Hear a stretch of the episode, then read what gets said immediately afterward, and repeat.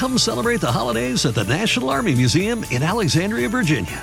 Jump in the VR simulators to ride Santa's jet powered sleigh or fly over frozen landscape in the Great Glacier Race. Enjoy special deals and discounts at the museum store and cafe every Saturday in December from 3 to 5. And bring your out of town friends and family too because admission and parking are free. Celebrate the holidays at the National Army Museum. A full list of holiday fun is at usarmymuseum.org. That's usarmymuseum.org.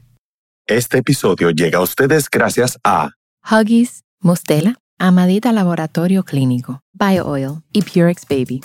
Bienvenidos a Baby Time Podcast, para nuevos padres y padres de nuevo. Hola, soy Micaela Riaza, madre de dos hijas, dula posparto, educadora de lactancia, educadora de preparación al parto y creadora de Baby Time. Mi compromiso con ustedes es proveer la información de manera llana, fácil de entender. Antes era la falta de información, ahora es el bombardeo de información. Los voy a ayudar a entender qué necesitas y qué está de más. Bienvenidos. Hello, bienvenido de regreso. Bueno, señora, la, ¿cómo es? La, lo prometido es deuda o la, ¿cómo que cuál es el dicho? La, lo prometido es deuda y está de regreso con nosotros. La doctora Viviana Hernández, eh, nutrióloga, que ella estuvo con nosotros hace unos episodios atrás y hablábamos de la nutrición en el posparto y un poco en el embarazo y quedamos en hablar con, eh, sobre cuando tenemos los hijos mañosos que no comen de nada. O nosotros creemos que no comen de nada. Hay dos cosas, yo creo, doctora. Uno es la idea que nuestro hijo no come porque vemos, hay una edad donde realmente el bebé no come cantidad, sino pica, pica, pica, pica durante todo el día y entendemos, mi hijo no come. Y hay otros niños que nada más comen papas y pollo y arroz blanco y nada, o sea, porque son mañosos. Entonces, quisiera hablar de eso, cómo ¿Qué pueden hacer las madres cuando tienen un hijo mañoso o cómo pueden evitarlo? Bueno, feliz de estar acá de nuevo con, con, este tema que es un poquito bastante complejo porque cada niño es diferente y a veces uno por más que quiera ayudar y dar tips y lo que sea, eh, la teoría es una cosa, pero la práctica es otra. Entonces, em, básicamente habría que ver, evaluar primero varias cosas. Una, como tú dices, ¿es de verdad que no come el niño? O como tú dices, está picando, aunque pique de todo durante todo el día, que eso pudiera ser normal. Pero si es de verdad que no come, yo entiendo que hay que evaluar cómo se le está ofreciendo esa comida a ese niño, si está siendo de una manera atractiva para él o si se le está dando muchas cosas que no ha comido. O sea, por ejemplo, eh, no es bueno darle muchas cosas nuevas al niño de primera vez, sino combinarlas. Es decir, si ya el niño, suponiendo que ya él come manzana, ¿ven? y es algo que, está en su alimentación, eh, pero no come mantequilla de maní o de almendra, por ejemplo. Entonces ahí yo pudiera introducirle combinado con la manzana para ir introduciendo un alimento nuevo. Pero si de repente vamos a suponer que el niño no come ni manzana ni mantequilla de maní, y yo le introduzco ambos alimentos al mismo tiempo, evidentemente ese niño no va a querer comer. Puede rechazarlo. Puede rechazarlo. y eso yo creo que, y corrígeme si estoy equivocada, que lo rechace la primera vez no significa que no le gusta. Y que no se le puede volver a ofrecer. Exactamente. Que yo creo que ahí es un gran error que cometemos los padres, que le damos una comida a un bebé. los bebés empiezan a comer alrededor de los seis meses porque ya eso es cuando su eh, sistema digestivo ya puede ir, empezar a aceptar nuevos alimentos. Y entonces la alimentación se vuelve complementaria. La leche sigue siendo su, su alimento principal, que también eso es otro error. Que la gente empieza a quitar la leche para darle comida y no. O sea, tiene que ser como irlo introduciendo. Pero el bebé pone una cara de fuchi y la mamá dice, ay, que no le gusta. Y no se lo vuelve a dar. Y yo, yo ahí en algún lugar, no me acuerdo si era, hay que presentarle la comida en diferentes presentaciones, de 20 a 30 veces. Sí. Para ahí determinar. Si de verdad no le gusta. Si de verdad no le gustó. Eso es así. No la primera vez, ay, no le gustó, ay, no le ah. gustó, ay, no le gustó. Y algo muy importante, añadido a eso también, es cómo se comporta el adulto cuando el niño está comiendo. Porque, por ejemplo, es típico, si le van poniendo ejemplo específico, brócoli. Uy, a mí no me gusta el brócoli. Uy, y empieza el adulto a hacer ciertas eh, facciones o rechazar el alimento que el niño se está comiendo. Entonces, evidentemente, el niño también, inteligentemente. ¿Cómo tú te comes eso? Exacto. ¿Y cómo es que se lo come? Ay, pero no, pero y, y, se lo va a comer, yo no como eso. Entonces, el niño empieza a asociar también, aparte de que no lo ha probado suficiente, como tú dices, copia el modelo. Claro. El, el, modelo del cuidador, nana, padre o, o, o, quien sea, cual sea el cuidador que esté. Y eso es muy común. Yo lo he visto muchísimo eso. Ok. Y cuando los bebés empiezan la alimentación, porque con mi primera hija, que tiene 16 años, nosotros no hicimos baby led weaning. Eh, porque yo tenía mucho miedo de, que se atorara. Eh, tenía miedo, eso, que se, que se fuera a atorar. Yo creo que es el miedo principal de los nuevos padres. Con la segunda, entonces yo le preparaba papilla. Ella fue alimentada con fórmula, no fue lactada. Eh, a los al año y medio, ella se empezó a estreñir, pero grave. Y entonces la, en ese momento no cambiaron la leche para una leche de soya. Yo le di la leche de soya y ella casi vomita. Se la mezclé, la, el boté, se la, se la mezclé. Entonces mitad de su leche con mitad de soya, la volvió a probar.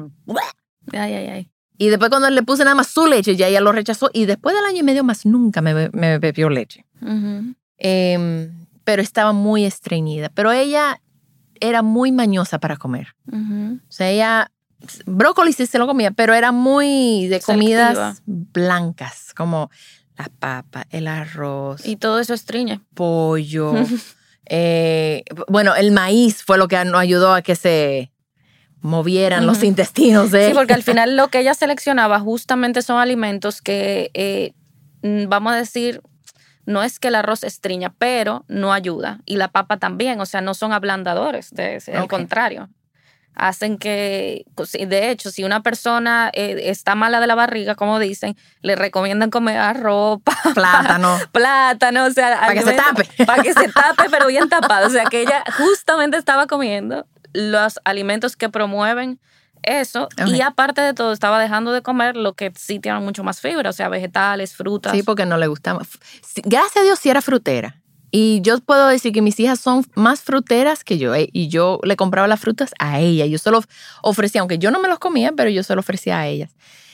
Pero con mi segunda hija, que sí fue lactada. Eso es muy importante. Y yo sí hice como el baby led weaning, que es que desde mi propio plato, yo le daba la comida, tal cual yo lo tenía en mi plato. Yo no solo ni se lo procesaba, ni se lo licuaba, ni nada. Yo se lo ponía ahí y ella con su mano, ella se comía, se embarraba muchísimo, pero se lo comía ella y comía de, come, come de todo. Ahí tú, tú has dicho algo muy importante y es que una fue lactada y la otra no.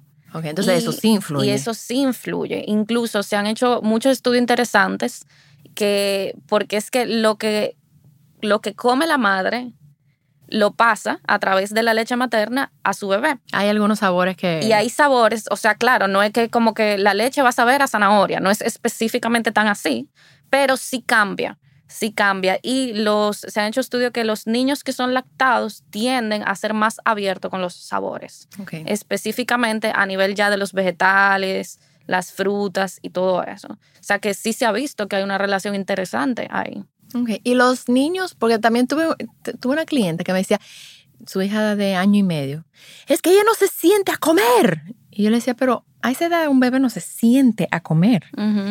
Ni a los dos años. O sea, tú estás esperando una, un, un comportamiento de un niño Cuidado si de 5, 6, 7 años, o sea, ya como a esa edad ya pueden como sentarse, sentarse a comer.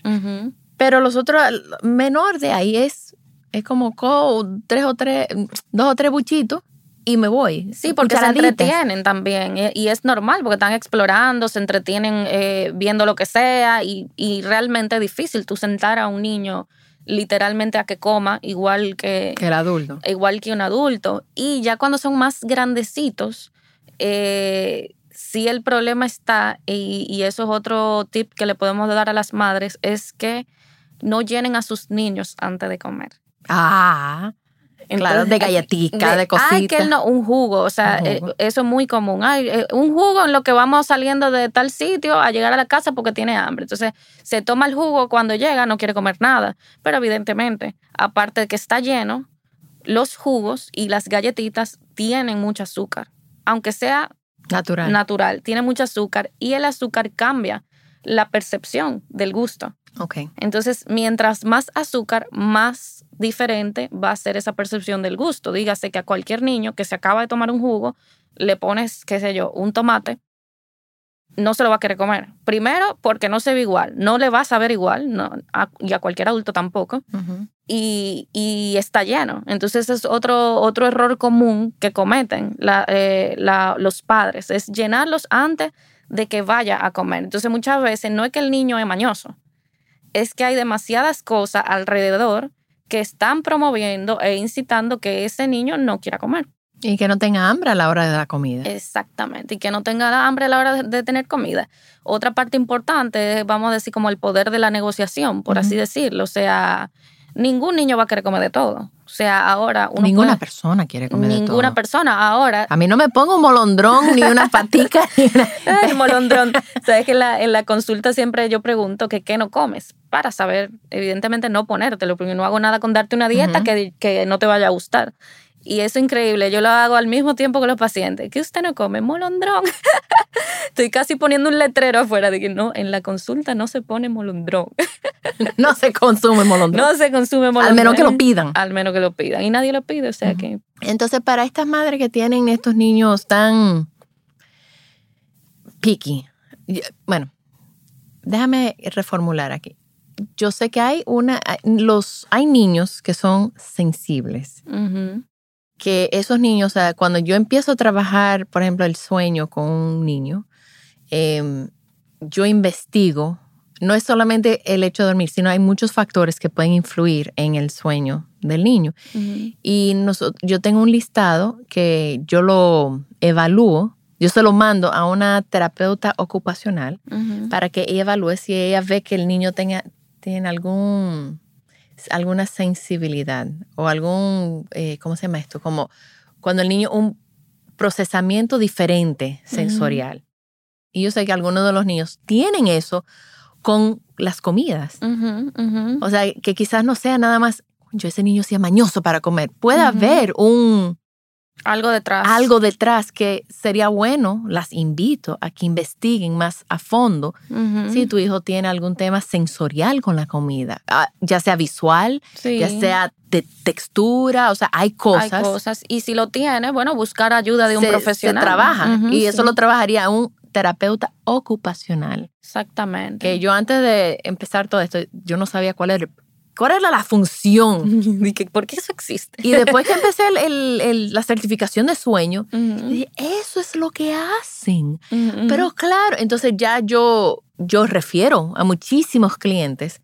Primero, investiguen eso antes de nosotros empezar a trabajar, porque no hacemos nada si tu hijo tiene un tema sensorial. Claro. Que eso hay, eh, y son trabajables. Claro, ¿no? y que van más allá que una simple, qué sé yo, estrategia. Ah, vamos a ofrecerle esto primero, esto después. Ya es otro tema que escala a otro nivel y que se necesita hacer un equipo multidisciplinario para poder tratar a ese niño. O sea, que si eh. tienen un hijo que de, mal comer, investiguen, o si comen solamente cosas de un solo color, habría que ver qué está pasando. Habría que investigar más a fondo.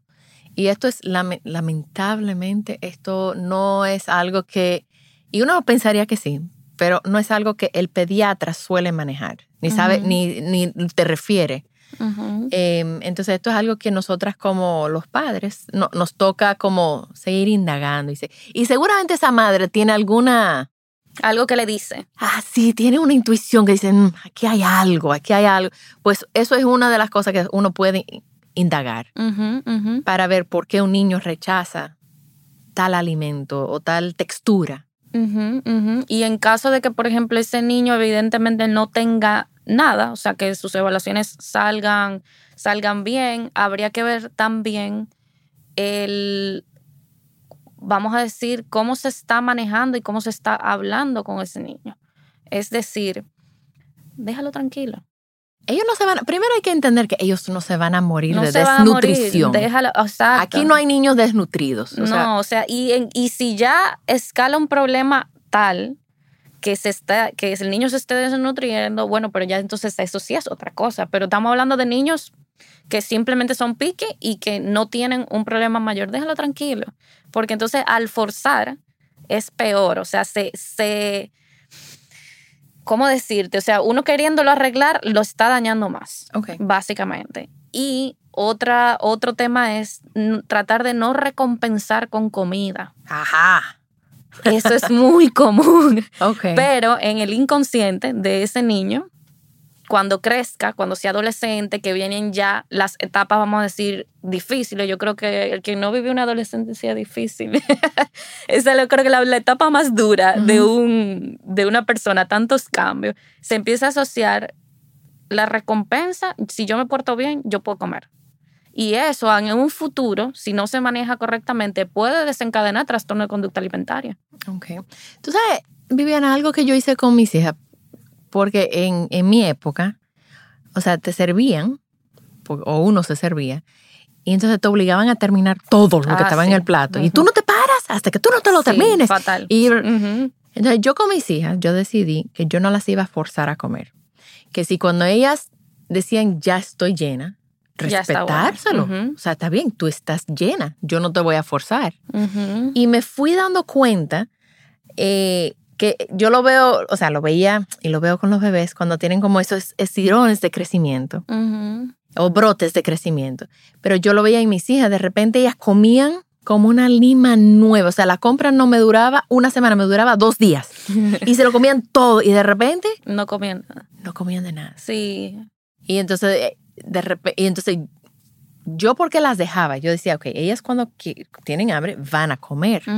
Y de repente volvían y comían. Y de repente como que se... Había como un plato. Y ahí de repente, mami, mira, los zapatos no me sirven, los pantalones me quedan saltacharco, la, la ropa no me queda. Y era que de repente habían esos brotes de crecimiento. Porque al final el cuerpo es muy sabio y sabe qué hacer y qué no hacer. Es uno que lo forza se la tiene que comer, no se, eh, no se deja eh, comida en el plato. Y eso primero, no es fisiológico, o sea, estaríamos en contra de lo que básicamente tú lograste hacer con tus hijas, que era que ellas aprendieran a, tener a, saciarse, o sea, reconocer cuando yo estoy saciada y que yo esté saciada no quiere decir que, que o sea, no, cuando yo me sienta a comer, perdón, no quiere decir que voy a comer hasta explotarme, que no es lo mismo. O sea, es tener simplemente cuando está satisfecha, ya. Entonces, eso es, vamos a decir, lo fisiológico, lo orgánico, lo, pero cuando no, entonces, volvemos a la parte que te decía de eh, la conducta alimentaria. Yo tengo muchísimos pacientes ya adultos que tienen esa misma mentalidad porque igual cuando eran chiquitos no se podían... Em, no se podía dejar comida. No se podía dejar comida y yo, yo que lo he visto, de verdad que no la pueden dejar. Pero entonces son, son personas que tienen problemas de obesidad. Bien, de obesidad porque que no, o sea, se acostumbraron primero a su cuerpo, a su estómago, a comer ciertas cantidades de comida, que ya para bajar de, esas cantidades es muy difícil, porque la persona siempre va a tener hambre. O sea, hay, de verdad, hay estómagos que son grandes. No todo el mundo tiene la misma capacidad gástrica. Entonces, ese, eh, eh, eh, eso por un lado. Luego, por otro lado está la, la parte de la saciedad. Tú puedes estar lleno, pero tu mente ya dice, no, tengo que seguir comiendo, tengo que seguir comiendo. Hay como un desconecte ahí. Sí, bueno, lo que hablamos antes de entrar, que justamente estábamos hablando y que bueno, pero vamos a pedir un plato para compartir. Eso es una forma muy, muy sabia, muy inteligente de uno quizá ahorrarse cierta o comer menos, pero eso es porque tú lo estás pensando, porque te aseguro que antes tú no hacías eso. Tú pedías un plato para ti, un plato para él y una entrada o dos, cuidado. Y todo eso te cabe o sea, pero es en la, en la, mente, no que te, o sea, estás forzándote a comer, porque si te lleva de, como tú enseñaste a tus hijas, de parar cuando estés saciado, jamás en la vida te comería todo lo que uno suele pedir en un restaurante normal. Okay. Entonces, esos son eh, los niños que, que los enseñan así, usualmente son niños que luego tienden a tener una tendencia hacia la obesidad o hacia el sobrepeso o peor aún en la adolescencia, que es una etapa muy difícil para uno. Eh, un adolescente no se ve y no, nunca se quiere, como quien dice, o, el cuerpo, que si estoy muy delgado, que si estoy muy flaco, o al revés. Entonces empieza a haber un riesgo de eh, trastorno de conducta alimentaria. Y eso es lo que, y eso viene desde la niñez, no necesariamente desde la adultez, sino desde chiquitito. Entonces no debemos de forzar Eh, yo, ¿sabes que yo cuando, pensando cuando mis hijas eran chiquitas, que yo a la primera, yo le daba la comida, ¿verdad? Con la cuchara. Y llegaba un punto donde me decía, ya, y si yo forzaba más, ella me, me tiraba la cuchara. Y yo sé que hay gente que dice, no, tú, y lo siguen forzando, y lo siguen forzando, y le siguen forzando. Em, ¿Cómo eso después puede afectar? Porque el niño controla, o sea, tú no puedes obligar al niño a que abra la boca. No. Y que se lo trague y que, o sea, ¿cómo podemos evitar que tenga como esa relación negativa con la comida? Porque el niño ahí sí puede decir, a mí no me van a obligar a comer. No, ahí habría que trabajar es más con el padre o con el cuidador. Okay. Porque. Come celebrate the holidays at the National Army Museum in Alexandria, Virginia. Jump in the VR simulators to ride Santa's jet powered sleigh or fly over frozen landscape in the Great Glacier Race. Enjoy special deals and discounts at the museum store and cafe every Saturday in December from 3 to 5. And bring your out of town friends and family too because admission and parking are free. Celebrate the holidays at the National Army Museum. A full list of holiday fun is at usarmymuseum.org. That's usarmymuseum.org. Looking for truly stunning jewelry this holiday season? Boone & Sons Jewelers is fully stocked with unique gifts they'll love in Chevy Chase, DC, and McLean, and virtual shopping experiences by appointment. Trusted by Washingtonians for over 70 years. BooneAndSons.com. evidentemente, o sea, por ejemplo, hay, y eso lo de la cuchara, antes de responder esa parte, es importante. Sabes que ahora se usa mucho que el niño agarre su... El baby led weaning. que él, mismo agarre y él mismo, pero tú escuchas muchas mamás diciendo, ay no, es que así no come casi. Así no come casi, pero el niño sabe. Sí, el, niño, sabe. o sea, cuándo parar. Dice, ¿tú conoces al, al tú has oído escuchar del pediatra Carlos González, es un pediatra español, que él dice que el niño sabe hasta el guandul. o sea, él sabe que él quiere comer tres guandules, no dos ni cuatro, son tres. Y cuando tú le ofreces el, cuatro, el cuarto, él dice, no, no quiero, ya. O sea, él sabe hasta la cantidad exacta lo que necesita. Ahí nos toca a nosotros educar al cuidador educarlo, de que si el niño no quiere, no quiere, no se forza, no hay necesidad de forzar, porque así mismo, como no quiere ahora, quizá dentro de 30 minutos va a pedir comida y se la damos. Entonces no hay necesidad de que sea obligatoriamente ahí que se tenga que comer toda la comida, o sea, no. O sea, eso es lo que tú dijiste, que si en 30 minutos, porque hay gente que también dice, no, aquí se come a la hora de comer. Pero si el niño no tenía hambre, porque le dieron jugo, le dieron, y le dio hambre a la hora, a ese niño hay que alimentarlo, no se puede dejar eso, exacto, es una pregunta importante porque eso también va a depender de la edad, o sea, de la etapa en la que esté ese niño. Porque, por ejemplo, si son niños ya más grandes, siete, ocho años, hay que ayudarlo a crear, vamos a decir, una disciplina a la hora de comer, de que quizá no es que tú comes cuando te da la gana y, y, lo que tú quieras, sino que hay que respetar horarios de comida. Y eso está bien, porque uno le está ayudando a ese niño a crear una estructura de hábito en la alimentación que si se desayuna, que si se almuerza, no es que se lo tengan que comer todo, pero es que ese niño sepa que esa es la hora de comida. Entonces, si yo no quiero comerme, por ejemplo, el arroz, la bichuela y los vegetales, ah, yo no me lo quiero comer ahora, pero en una hora quizá está picando chuchería. Entonces, por eso es importante, sí, en esa etapa, o sea, cuando ya son niños grandes, sí ayudarlos a tener su, su horario y su estructura, pero si son niños, o sea, son bebés, son chiquiticos, un año, dos años, es diferente el manejo. Ya no es quizá tan necesario que obligatoriamente no, no puede comer hasta que sean las 5 de la tarde, por ejemplo. Ya el manejo es distinto porque un bebé pequeño. Pero si está grande, sí. Yo por lo menos eh, lo personal sí recomendaría que se establezca un horario de comida. Mira, hubo una noche que mi hija tenía como 6 o 7 años ella tiene un metabolismo muy rápido. Entonces ella cenaba, te juro que ella cenaba tres veces.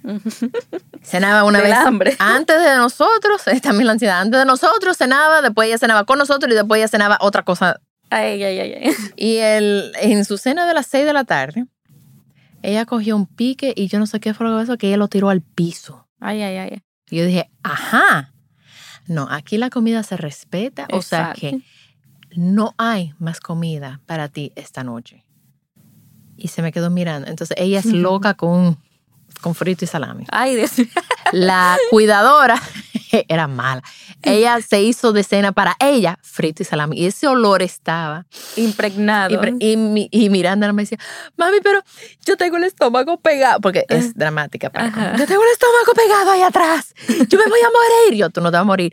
Yo quiero no sé qué yo. Mira, tú puedes desayunar todo eso, pero ya comida no porque tú lo tiraste al piso y, así no se... O sea, hay que respetar la comida. Y yo sabía que ella a esa edad ella podía aguantar y no era hambre. Pues mira, Viviana, ella pero grave. Más nunca lo volvió a hacer. Grave. Y ella cuando se levantó, ella se levantó solita a las seis. Ella se ella pidió mangú, ah. pancake. O sea, fue una cosa y me, y me, lo comí todo, mami. Y yo, te lo creo. Pero más nunca lo volvió a tirar. Esa, exactamente. Entonces hay, hay como un balance entre no ser tan permisivo pero tampoco tan estricto. O sea, es como hacerlo justo en el momento que se debe de hacer, como te pasó a ti con tu hijo. O sea, e, ella debía de, había que darle una lección. Y créeme que no se va a morir de hambre. Y nosotros sí, bueno, te digo que nosotros nunca eh, forzamos a comer, pero una vez mi hija mayor, ya habíamos cenado. Y ella me dice, mami, tengo hambre todavía. Quiero un sándwich. Y yo, mejor yo te preparo medio sándwich. Porque ya es tarde. No. no, yo lo quiero entero, dice mi esposo. si te lo vamos a preparar, te lo vas a comer para que ella fuera aprendiendo. Le digo otra vez, tú quieres medio, lo quiero entero. Ya cuando iba por la mitad, ya ella como que ya estaba llena y ya empezó a moverse. Le digo, ah, ah, te lo vas a comer. Ay, ay, ay, ay, ay. Y ella mira llorando, llorando. pero, pero la próxima, se lo comió. La próxima vez ¿Tú quieres medio sándwich? Sí, yo quiero medio sándwich. aprendí, aprendí. Fue la única vez para que ella pudiera también aprender a no comer con los ojos, sino escucha tu cuerpo. Mira, cómete la mitad, porciones. Cómete una porción pequeña. Y si tú quieres más, te, damos más. Se te prepara más, claro. Pero vamos a no prepararlo para desperdiciarlo. Vamos a, cuidar ese, esa comida. Pero ella, ahora a los 16 años, es que ella se está volviendo más abierta a probar esa, esa es la niña, la que no fue lactada. La que no fue lactada. La que está. Eh, ella dice que si ella va para Asia, ella se muere de hambre porque ella no come nada de eso. no come nada. Y tan bueno que. no le gusta nada agridulce, no le gusta el cachú, no le gusta. o sea, ella tiene unos gustos muy particulares. O sea, sí le gusta y mira, incluso ni la salsa de la pizza le gustaba. O sea, era una cosa tan. Ahí sí te puedo decir, era piqui, piqui, piqui. O sea, la pizza había que pedirla sin salsa, había que. O sea, mientras que la otra era. De todo. A los nueve meses comía salmón. El peligro que era, era que yo llegara a la casa y ella estaba comiendo salmón a los dos años porque ella lo pedía. Ay, ay, y yo, no, pero espérate, tampoco así, el salmón es para mí. no es ella, yo lo comparto con ella, pero... Pero tampoco, tampoco así, es así. Y ella llega y yo quiero mi sushi, yo quiero, o sea, ella sí tiene un paladar.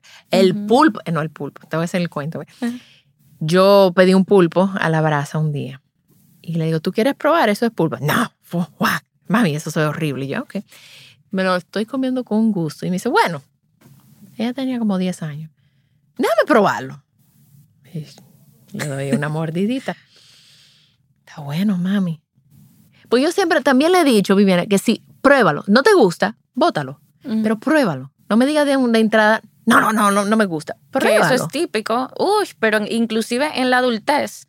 Eh, ¿Qué no como? No, yo no como ningún vegetal ni ninguna fruta, nada más guineo. Y yo, pero los demás, ¿los has probado? No, yo nunca he probado eso. Entonces no digas que tú no lo vas a probar, ahora, o a lo te encanta. Bueno, pues yo le di ese, ese, esa mordidita de pulpo y ahí empieza. Mm, está como bueno, mami. Déjame probarlo otra vez. y de repente, como a la tercera vez, ella me cogió el plato y se todo su pulpo. y ahora, donde quiera que vayamos, ella, pregunta: pide pulpo. ¿Aquí hay pulpo? Ah, pues yo quiero mi pulpo. con, con, 14 años, que no es común. No, no es común. En realidad que no, pero gracias a Dios es una bendición. Es una bendición. No quiere decir que los, los demás estén mal sino que quizá van a tener un camino un poquito más... Sí, porque la eh, grande mía no come pulpo ni, ni que la maten, o sea... No, y hay cosas, y hay gustos adquiridos también, o sea, no todo el mundo, los receptores gustativos de la lengua son en parte genéticos, pero también a exposición.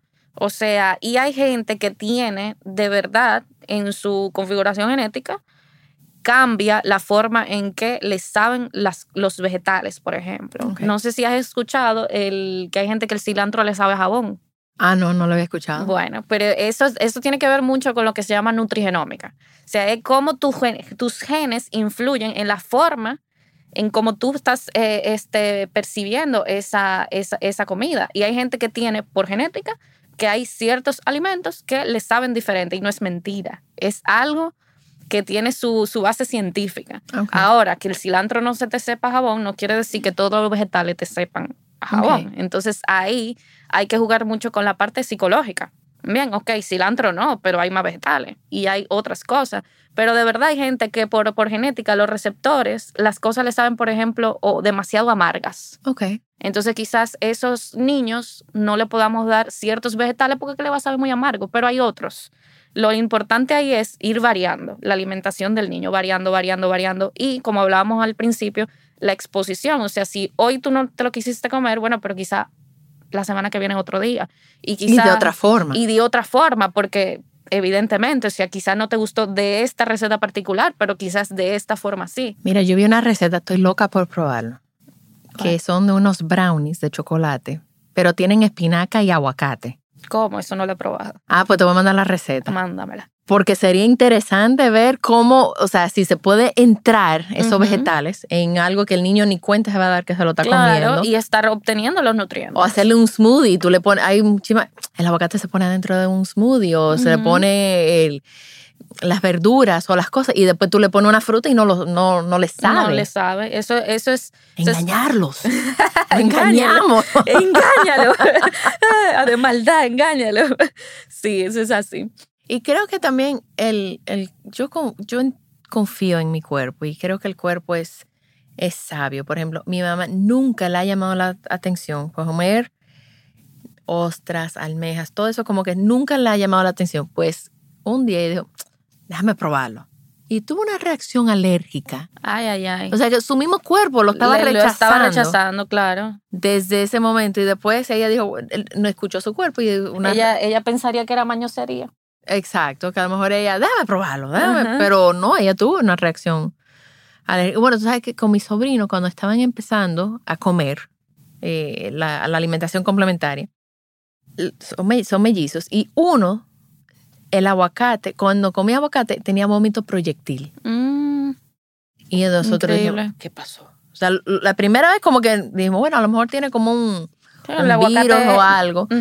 Lo probamos otra vez y otra vez vómito proyectil. Dijimos, ay, no le vamos a dar aguacate.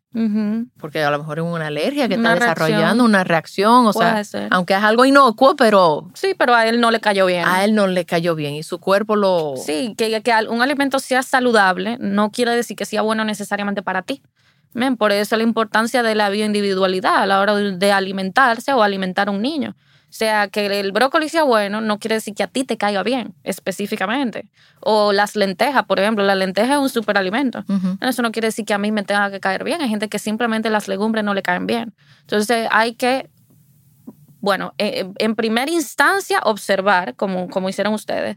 En segunda instancia investigar si algo más está pasando y si no, entonces simplemente hay un 800 mil alimentos más. No es obligado comerse una sola comida o un solo tipo de alimento. Ok.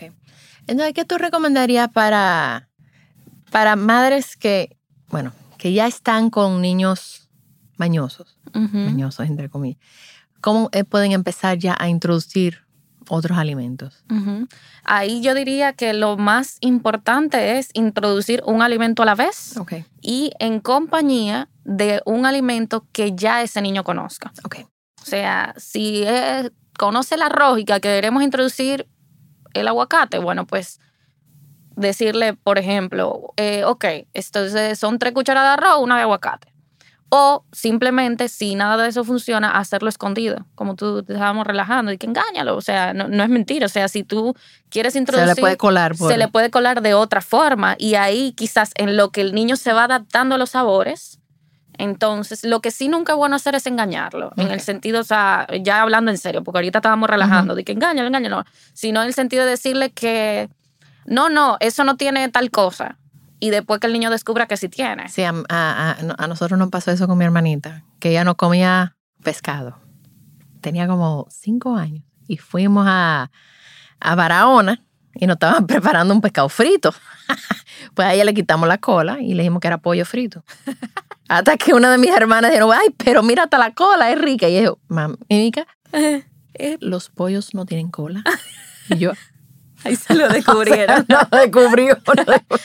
Entonces ahí uno se ríe, pero el, niño puede empezar con desconfianza. Y cada vez que tú quieras darle algo, se va, ah, no, a mí me engañaron ya. Eso, quizás eso no... No engañarlo, pero colárselo. Sí, colárselo, pero no es lo mismo. Porque colado y engañado no es igual. no es lo mismo. O sea, si ella hubiese podido, por ejemplo, si hubiese comido una crema de vegetales con pescado, cuando ella no sabe que tiene pero tú no le vas a decir, no, no, eso no tiene pescado, eso no tiene, eso no...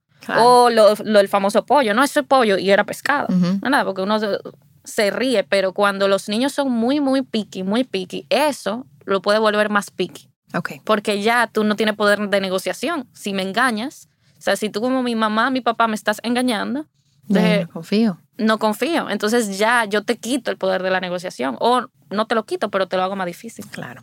Ok. Y para las madres que están empezando ahora, que, o que van a comenzar con la alimentación complementaria.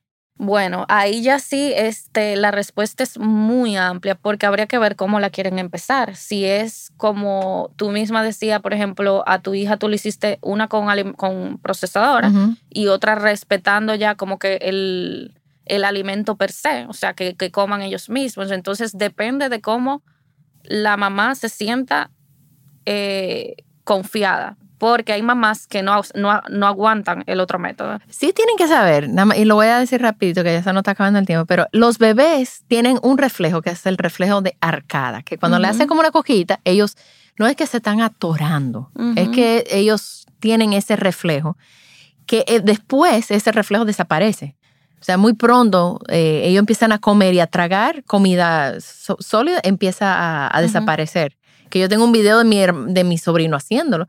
Yo creo que eso ayuda, asusta a muchas madres, pero que sepa, es un reflejo. Es normal. Es normal. Y, y, eso es importante saberlo porque eso va a ayudar a, que baje el estrés de la madre y también tratar de que el plato del, del bebé tenga de todo, aunque no se lo coma. Aunque se lo va a untar, se, lo va a tirar untar, exacto, no importa, no se lo tiene que comer obligado, pero eso le da al niño. Es una educación Exactamente, es una educación y le da la oportunidad de escoger texturas, saborear, olores, olores colores también. O sea, eso es parte de, de, cómo un niño empieza a aprender a comer. Que tenga de todo, todos los grupos de alimentos, que tenga un chin de proteína y en chin, porque esa otra. O sea, no podemos. No es una hartura. No es una, es un chin, o sea, es una cosita, una muestra de comida y que el mismo niño la vaya agarrando y la vaya eh, eh, saboreando, así sea que la tire o se la unte, no importa, pero ver todo eso, eh, proteína, su chin de carbohidratos, su chin de vegetales, su chin, mi sobrinito come de todo. De, o sea, es una cosa que tú le pones todo, fruta, y ella coge un chin de cada uno y empieza club, club. Y de ahí, club, club, club, y come pitaya, carne, zanahoria, arepa, o sea, es de todo, aunque sea un chin de cada cosa. Eso, e, eso siempre es bueno porque le ayuda como a, ¿cómo te digo? A desensibilizarse, o no quizá desensibilizarse sea la palabra. A desarrollar el paladar. Exactamente, a desarrollar el paladar, no, no, nada más de sabor, sino de textura y de visión también. Claro, claro. Que cuando son niños, más allá que son piquis, sino que ya necesitan llevar una nutrición y una dieta específica, ya sea porque el niño, por ejemplo, tiene obesidad. Que pasa. Pasa y mucho. Y es bastante común, porque el niño nada más come la galletita de la despensa, como decíamos, y, y eso es lo que le dan. Entonces, esos niños, los niños no hacen dieta como lo hacemos los adultos. Pero ellos no tienen la capacidad de llevar una estructura, no lo van a hacer ni quieren. Mira, yo no tengo la capacidad. a, mí, se me hace difícil. Entonces, esos niños es muy importante el manejo con los padres y los cuidadores. Primero, en que deben de limpiar la despensa y negociar con el niño. Y segundo, que no es, o sea, no es que yo te pongo a dieta, de que, que nosotros comemos, por ejemplo, como me ha pasado, ah, vamos a hacer pasta al Alfredo con tocineta y pollo y crema y todo lo demás. Ah, pero el niño tiene su plato aparte porque el niño está a dieta. Entonces, eso no debe. Eso muy fuerte. Eso no debe de ser. o sea, no es que el niño está a dieta, es que la familia entera Tiene que cambiar su... Tiene que cambiar su alimentación porque por algo ese niño llegó a, dónde está. básicamente. O sea que no es el, el niño no hace dieta, debe hacer dieta la familia completa. Y si eso no lo entiende la familia, se le va a hacer muy cuesta arriba a ese niño llevar una alimentación saludable. Y eso está dentro de los niños piqui también, porque nada más comen galletica, eh, dulcito y juguito. Ok, ok. Uy, muy duro, muy duro para estos padres, pero tiene solución. Sí, eso sí es verdad. ¿Y los niños eh, también van a consulta contigo? Sí, bueno, si son mayores de 7 años, sí. Ok. Si son menores de 7 años, yo los refiero a un nutriólogo pediatra. Ah, buenísimo. Que tienen ya una subespecialidad en esto. Ok, perfecto. Eso es bueno saberlo. Bueno, pues, eh, doctora, muchísimas gracias, por acompañarnos. eh, Pueden seguir a la doctora. ¿Cuál es eh, tu, Mi Instagram? es DRA, doctora, DRA. Viviana Hernández F. Ok. ¿Y para consultas? Para consultas pueden llamar o escribir al 849-251-4046. Y para las más, porque tú sabes que no escuchan en todos lados. O sea, yo estaba viendo, Luke me estaba enseñando que hay gente en Suecia, en Corea del Sur que escuchan esto. Entonces, para esas madres, que me imagino que son dominicanas que viven allá, ¿verdad? ¿Ellas podrían contactarte para consultas virtuales? Claro que sí. Me pueden contactar para consulta virtual sin ningún problema. Ok, buenísimo. Esa es la, maravilla de la virtualidad, que uno puede estar donde sea y siempre está conectado. Ay, qué bueno, qué bueno. Bueno, pues ya saben, la pueden contactar. La que, aunque no estén en Dominicana, la ah, pueden claro contactar. Que sí, claro que sí. Y pues muchísimas gracias. Gracias a ti por la invitación. También estamos en babytimerd.com con nuestros talleres online, donde yo y todo el equipo estamos disponibles para ayudarlos a sobrevivir el posparto y todo lo que conlleva. Gracias por acompañarme. Por favor, comparte este episodio con alguien que necesite escucharlo. Nos pueden seguir en las redes sociales como BabyTimeRD. Babytime Podcast es grabado en Pinktree Studio.